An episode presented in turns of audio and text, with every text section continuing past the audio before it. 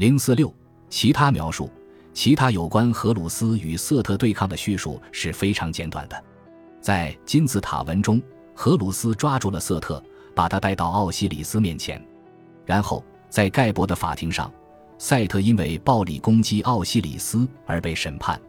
荷鲁斯在这里扮演的角色很不起眼，因为诉讼裁决的是赛特和奥西里斯之间的纠纷。最后，奥西里斯被授予地上和天上的王国，而赛特被罚做奥西里斯的座位。后来。瑟特与荷鲁斯一起为死去的国王的福祉而工作，他俩一起杀死巨蛇，为国王提供登天的梯子。荷鲁斯和瑟特放下他们的分歧，一起乘坐荷鲁斯的金船去航行。当两位神明坐着享受行船的乐趣的时候，一个不知名的生物在甲板上爬向赛特，咬伤了赛特。瑟特病倒了，就如他的母亲在拉的匿名事件中所做的那样。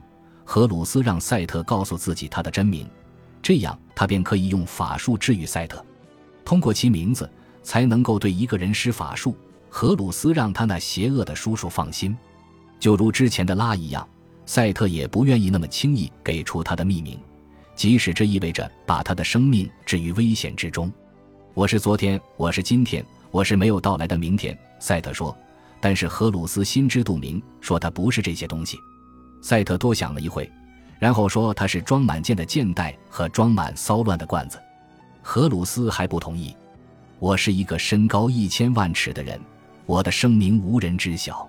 我是一个打谷场，造得如青铜般坚固，打长的牛无法踏起尘土。我是一罐牛奶，来自巴斯坦特的乳房。荷鲁斯每次都抱怨，直到瑟特最终做出让步。我是一个身高一百万万尺的人。我的名字是邪恶之日，至于分娩日或怀孕日，没有人出生，没有数结果。瑟特的真名最终泄露了。荷鲁斯治愈了他的咬伤，神重新站起来了。金字塔文也反复提及荷鲁斯与瑟特在打斗中所遭受的创伤。一个使节把瑟特的睾丸带回给他，而荷鲁斯的眼睛同样被归还，甚至托特也受伤了。他的胳膊必须得到治疗。在另外一则咒语中，赛特在天空的东边拿走了荷鲁斯的眼睛，然后诸神坐在托特的一只翅膀上，飞过蜿蜒水道，去为荷鲁斯说情，以便瑟特能归还荷鲁斯的眼睛。尽管瑟特踩坏并吞食了荷鲁斯的眼睛，但是荷鲁斯最终通过暴力或祈求的方式拿回了眼睛。官文中则讲到。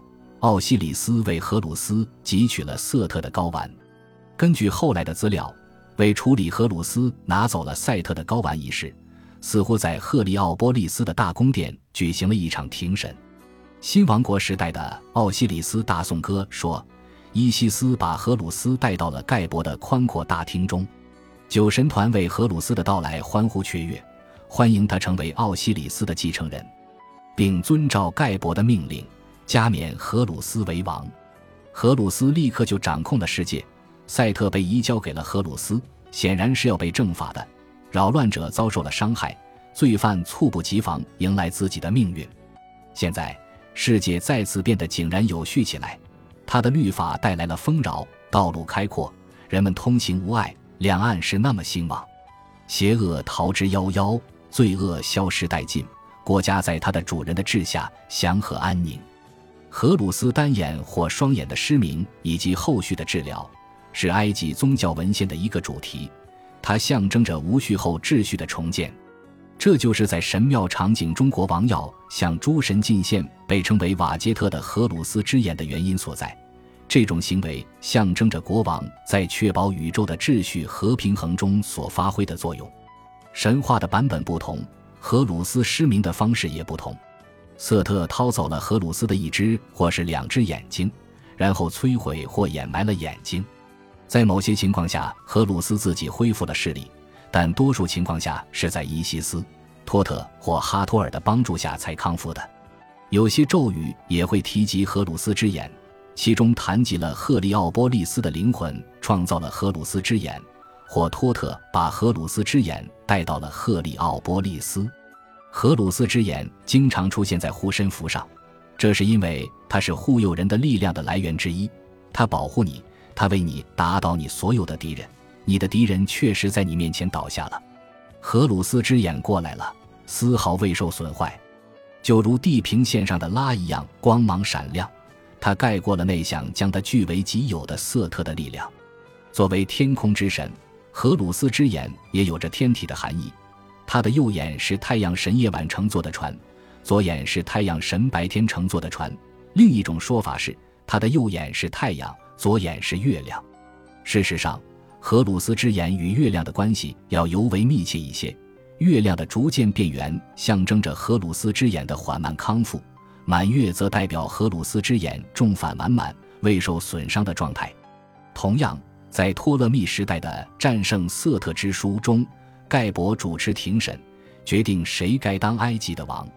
在庭审中，法庭公布了瑟特的罪行，在托特的力挺下，通过了对荷鲁斯有利的裁决。荷鲁斯获得了继承的文书，加冕为王。而赛特则被流放到亚洲人之地。这个神话的另外一个版本刻写在现藏于大英博物馆的夏巴卡石碑上。这个版本的情节稍稍有所不同。裁判者盖博分开了荷鲁斯和瑟特，禁止他们继续打斗。他宣布瑟特为上埃及之王，荷鲁斯为下埃及之王，统治的分界线在奥西里斯溺亡的地方。然而，后来盖博改变了主意。鉴于荷鲁斯为奥西里斯之子，他决定把整个国家给荷鲁斯。